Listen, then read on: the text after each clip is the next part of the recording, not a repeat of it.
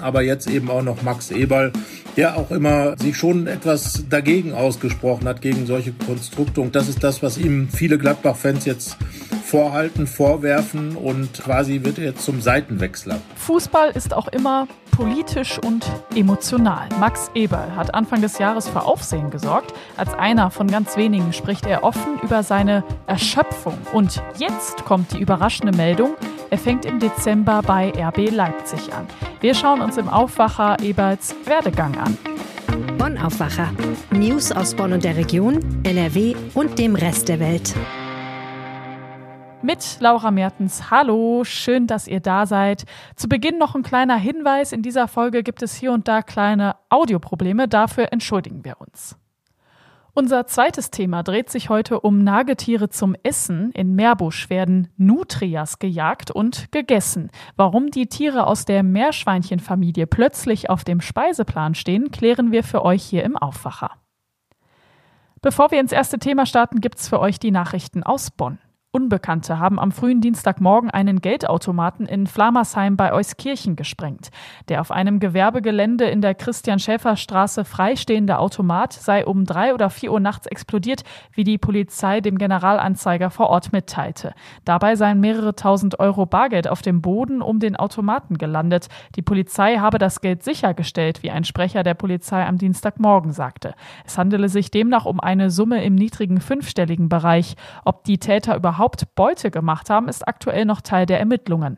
Ein Zeuge soll laut Polizei vier Menschen beobachtet haben, die in einem schwarzen Auto geflüchtet seien. Der Automat ist zerstört, weitere Gebäude in der Nähe wurden nach Angaben des Sprechers aber nicht in Mitleidenschaft gezogen. Um seine Mitglieder angesichts der drohenden Energiekrise zum Stromsparen zu animieren, hat der Einzelhandelsverband eine Kampagne unter Geschäftsleuten in Bonn, dem Rhein-Sieg-Kreis und Euskirchen gestartet. Besonders viel Energie wird laut dessen Vorsitzendem verschwendet, wenn die Eingangstüren trotz winterlicher Temperaturen dauerhaft offen stehen. Mit dem deutlich sichtbaren Werbebanner und dem Schriftzug Tür zu, Geschäft offen, soll den Besuchern signalisiert werden, dass der Laden trotz geschlossener Tür geöffnet ist. Um den Energieverbrauch noch weiter zu reduzieren, schlägt der Verband vor, dass die Geschäftsinhaber das Innere ihres Ladenlokals nachts nicht mehr ausleuchten. Lediglich die Schaufenster sollten nach 22.30 Uhr sparsam erhellt werden. Mit diesem Vorstoß rennt der Verband bei den Kaufleuten scheinbar offene Türen ein. Die Initiative werde von den Geschäftsleuten sehr positiv aufgenommen, sagte der Einzelhandelsverband über die Reaktionen auf die Kampagne. Nachdem man zunächst nur 1000 Plakate für die Aktion verteilt habe, werde man in dieser Woche noch einmal so viele drucken lassen. NRW-Wissenschaftsministerin Ina Brandes hat der von Kardinal Wölki geförderten Kölner Hochschule für katholische Theologie untersagt, neue Priesteramtskandidaten auszubilden. In einem Bericht an den Landtag erklärte Brandes, die Hochschule sei aufgefordert worden, allen nach dem Wintersemester 2019-2020 eingeschriebenen angehenden Priestern einen Wechsel an die Universität Bonn nahezulegen. Bei einer weiteren und fortgesetzten Einschreibung von Priesteramtskandidaten werde, Zitat, die Einleitung eines Vertragsverletzungsverfahrens beim Heiligen Stuhl in Aussicht gestellt. Brandes verweist auf den bindenden Vertrag zwischen dem Land Nordrhein-Westfalen und dem Vatikan, dem sogenannten Preußen-Konkordat. Anfang 2020 hatte das Erzbistum die frühere Ordenshochschule der Steiler Missionare in St. Augustin übernommen und baut diese nun als Kölner Hochschule für katholische Theologie neu auf. Kritiker werfen Wölki vor, mit der Einrichtung ein konservatives Gegengewicht zur katholisch-theologischen Fakultät der Bonner Uni errichten zu wollen. Die Hochschule steht außerdem wegen ihrer ungeklärten Finanzierung in der Kritik. Die Universität Bonn wendet sich dagegen, dass an der Kölner Hochschule angehende Geistliche der Erzdiözese studieren und verweist dabei ebenfalls auf das Konkordat. Danach ist die Bonner Katholische Theologische Fakultät alleiniger Standort für die Kölner Priesterausbildung. Danke nach Bonn. Das war eine emotionale Pressekonferenz damals im Januar. Ich erinnere mich noch gut daran. Max Eberl tritt als Sportchef bei Borussia Mönchengladbach zurück. Burnout. Er will aus der Fußballwelt raus. Eine ganz schön krasse Nachricht für die Fans.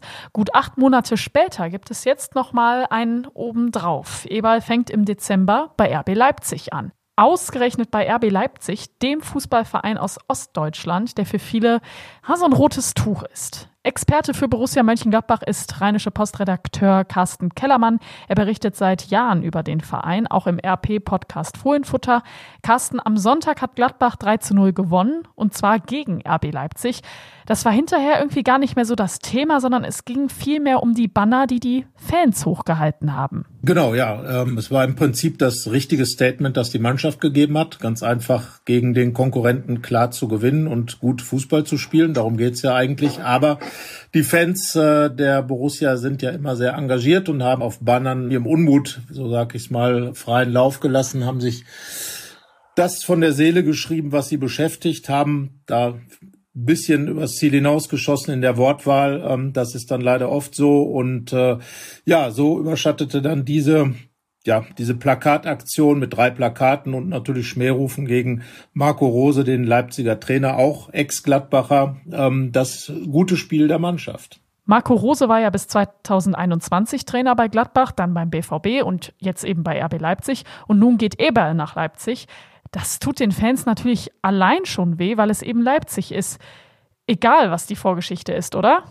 Ja, klar. Also Leipzig ist ja nun ein äh, Konstrukt, so sagen die Fans von Traditionsvereinen, wie es Borussia Mönchengladbach ist, unterstützt ganz extrem vom österreichischen Getränkehersteller und ähm, ja, wird von den Traditionsfans eben als Marketingprodukt hingestellt. Spielt aber auch Fußball, das auch erfolgreich ist, ja amtierender Pokalsieger und ja, das natürlich Marco Rose, der ja auch von RB Salzburg damals kam, sprich also aus dem RB-Universum nach Gladbach und jetzt in Leipzig eben in seiner Heimatstadt auch bei dem Club arbeitet das können die Leute dann noch verknapsen. Marco Rose ist ohnehin nicht gut angesehen in Gladbach wegen seines Wechsels zum BVB, aber jetzt eben auch noch Max Eberl, der auch immer sich schon etwas dagegen ausgesprochen hat, gegen solche Konstrukte. Und das ist das, was ihm viele Gladbach-Fans jetzt vorhalten, vorwerfen und quasi wird er jetzt zum Seitenwechsler. Ich glaube, um zu verstehen, warum Eberl wechselt, müssen wir noch mal ein bisschen zurück ins Jahr 2019. Da hatte Max Eberl ja so eine richtige Vision für Borussia. Wie sah die aus? Die sah im Prinzip so aus, dass Marco Rose, damals war Dieter Hecking Trainer, Max Eberl hat dann vorzeitig äh, diesen Trainervertrag sozusagen gekündigt. Hecking ist dann nach der Saison gegangen, Rose kam und sollte Gladbach dann quasi auf die nächste Stufe heben mit diesem RB-Fußball, der etwas aggressiver ist, der etwas progressiver ist als dieser Ballbesitzfußball, den den Gladbacher bis dahin gespielt haben und hatte gehofft, dass eben mit Marco Rose es ganz nach oben geht. Es ging auch ganz nach oben bis in die Champions League. In der ersten Saison, in der zweiten wurde es dann schwieriger, nur noch Platz acht. Ja, die Sache haben sich dann so ein bisschen aufgerieben, als Marco Rose dann auch mitteilte, dass er zum BVB nach Dortmund wechselt. Es kam dann alles so in Stocken. Adi Hütter war dann der nächste Trainer aus dem RB-Universum. Der kam von Eintracht Frankfurt, den Ebal holte für 7,5 Millionen Euro. Aber auch da ging das Ganze nicht wirklich zusammen und so stockte das ganze Prinzip. Und ähm, irgendwann hat sich Ebal dann eben zurückgezogen, mitten in der Saison. Dann stand man da in Gladbach und äh, war weder mit Marco Rose noch mit Max Eberl zugange und ähm, hat sich dann komplett in dieser Saison umorientiert, zurück zu alten Werten, Fußballwerten mit einem neuen Trainer, mit Daniel Farke und mit Roland Wirkus, dem neuen Manager. Ihr habt ja eine Chronologie dazu gemacht und das liest sich so, dass es eigentlich ab Herbst 2021 den Bach runtergeht. Ja, den Bach runter. Es ging ja dann, sagen wir mal, ein bisschen schleichend. Wie gesagt, die Champions League wurde noch erreicht und äh, die Gladbacher sind dort auch bis ins Achtelfinale gekommen. Also Marco Rose hat dem Club auch viel Geld verdient, 40 Millionen Euro in dieser Saison. Aber es war eben spürbar, dass die Mannschaft mit diesem ganzen, ähm, der Art des Fußballs nicht so zurechtkam. Rose als Trainer, als Typ war gut, gut gelitten in der Mannschaft, aber entschied sich dann eben für Borussia Dortmund und das hat der ganzen Sache dann irgendwo den Stecker gezogen. Für Max Eberl eine große Enttäuschung. Er hat viel drauf gesetzt auf Marco Rose und saß dann eben alleine da. Jetzt treffen sich beide wieder. Jetzt wird man dann wieder zusammenarbeiten. Am 27. Januar kommt dann raus, was viele schon lange vermutet haben. Max Eberl hört auf bei Gladbach. Wie war das damals? Er wollte mit dem Fußball, so hat er es gesagt, nichts mehr zu tun haben, hat sich zurückgezogen und ja, ich glaube, es waren dann 234 Tage, hat man dann auch nichts von ihm gehört ähm, in Richtung Fußball. Man ist jetzt wieder aufgetaucht, zum ersten Mal ähm, zitiert worden in der Pressemitteilung von RB Leipzig und das ist eben ähm, auch etwas, das äh, viele Gladbach-Fans äh, ihm jetzt vorwerfen, ist natürlich ein schwieriges Feld jemanden, der sagt, er ist erschöpft, äh, da irgendwas zu unterstellen. Von daher bleiben wir beim sportlichen Bereich. Er geht halt jetzt zu dem Club, den er selbst oft kritisiert hat und wegen der Konstruktion dieses Clubs. Und ähm, ja, jetzt ist er eben da. Andererseits muss man auch die Frage stellen, wohin hätte er sonst gehen sollen? Von Gladbach aus. Nach oben, FC Bayern München war wahrscheinlich schwierig in der Konstellation, die jetzt dort besteht. Ähm, Borussia Dortmund ebenfalls schwierig. Alle Posten sind belegt. Und wenn man dann sich von Gladbach verbessern will, dann ist ja eben RB Leipzig da, was eben ganz andere ähm, wirtschaftliche Möglichkeiten natürlich hat. Kader von äh, Marktwert um die 500 Millionen Euro liegt deutlich über dem Gladbacher Marktwert. Um das mal so zu sagen, Spieler, die in Gladbach für ihn unerschwinglich waren, nehmen wir zum Beispiel den Leipziger Dominik Soboschleu, ein Ungarn, der von RB Salzburg gewechselt ist in die Bundesliga zu Leipzig. An dem war auch Gladbach interessiert, aber das sind dann eben Deals, die, die Gladbach nicht realisieren kann, weil es einfach zu teuer ist. Solche Dinge kann Max Eberl eben in Leipzig jetzt machen, zusammen mit ähm, Trainer Marco Rose. Und da soll Eberl jetzt eben helfen, das zu realisieren. Ja, die Fans nennen Eberl charakterlos, aber man könnte das natürlich auch umdrehen und sagen, okay, zu einem Verein zu gehen, der ultra unbeliebt ist, dazu braucht man auch schon ziemlich viel Charakter. Glaubst du denn, ihm wird der Wechsel Glück bringen?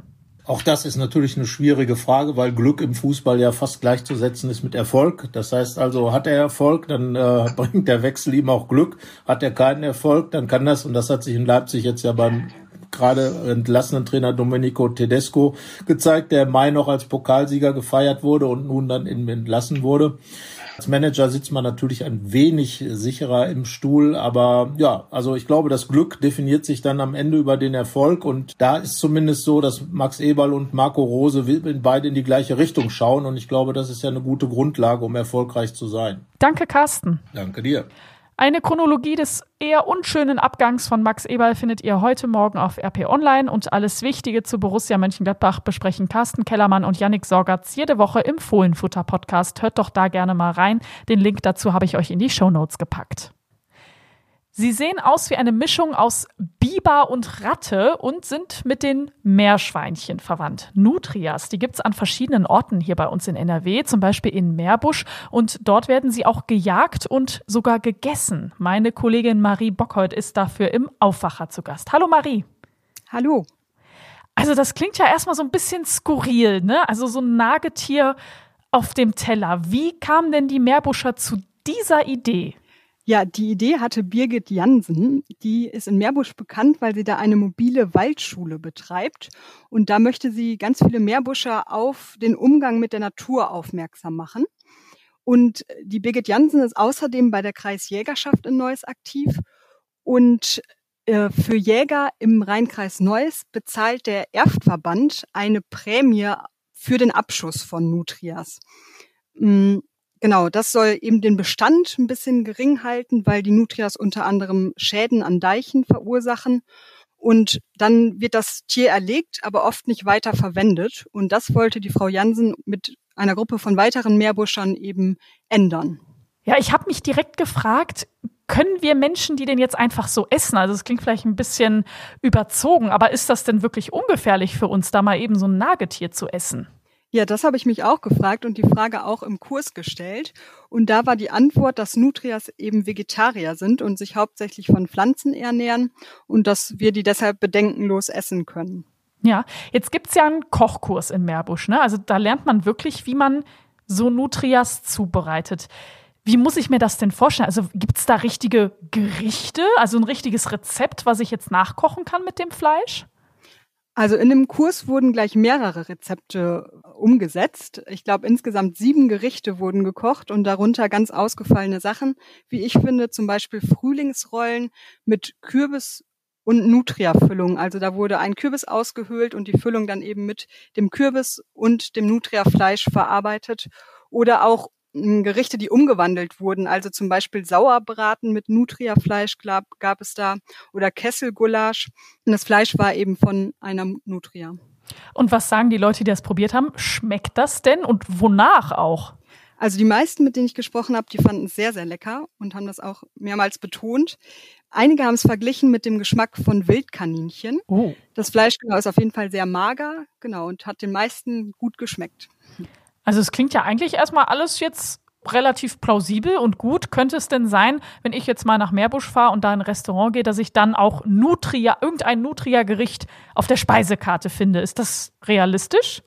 Also speziell jetzt der Koch, der den Kurs geleitet hat, der hat mir gesagt, dass er das auf seine Speisekarte zumindest nicht setzen wird, weil, so hat er es begründet, die Vorbehalte von vielen Menschen gegenüber diesen Tieren einfach noch zu groß seien. Er wird aber wohl mehrmals im Jahr von Jägern gefragt, speziell danach, ob er Nutrias oder Nutriafleisch zubereiten kann. Und das macht er dann auch auf Anfrage. Aber auf die Speisekarte möchte er es nicht nehmen. Danke dir, Marie. Vielen Dank. Und jetzt der Nachrichtenüberblick für heute. Bei der Generaldebatte der UN-Vollversammlung in New York werden heute US-Präsident Biden und der ukrainische Präsident Zelensky sprechen. Bei dem Treffen sind mehr als 150 Staats- und Regierungschefs mit dabei.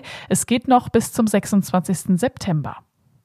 Der Provinzialverband Rheinischer Obst- und Gemüsebauern zieht heute eine Bilanz zur bisherigen Apfelernte. Die Apfelernte ist jetzt etwa zur Hälfte vorbei und mit dabei sein wird auch CDU-Landwirtschaftsministerin Silke Gorissen. Grundschullehrer und Lehrer der Sekundarstufe 1 sollen ab Januar mehr Geld bekommen. NRW-Ministerpräsident Hendrik Wüst will damit ein zentrales Wahlversprechen einhalten. Die NRW-Landesregierung will mit dem Bund in Verhandlungen über das dritte Entlastungspaket gehen. An einigen Stellen soll noch nachgebessert werden, zum Beispiel bei der Unterstützung für Familien. Die Landesregierung plant dazu außerdem noch eigene Entlastungen. Wenn euch dieser Podcast gefällt, dann lasst uns doch gerne ein Abo da, dann verpasst ihr auch keine neue Folge mehr. Danke.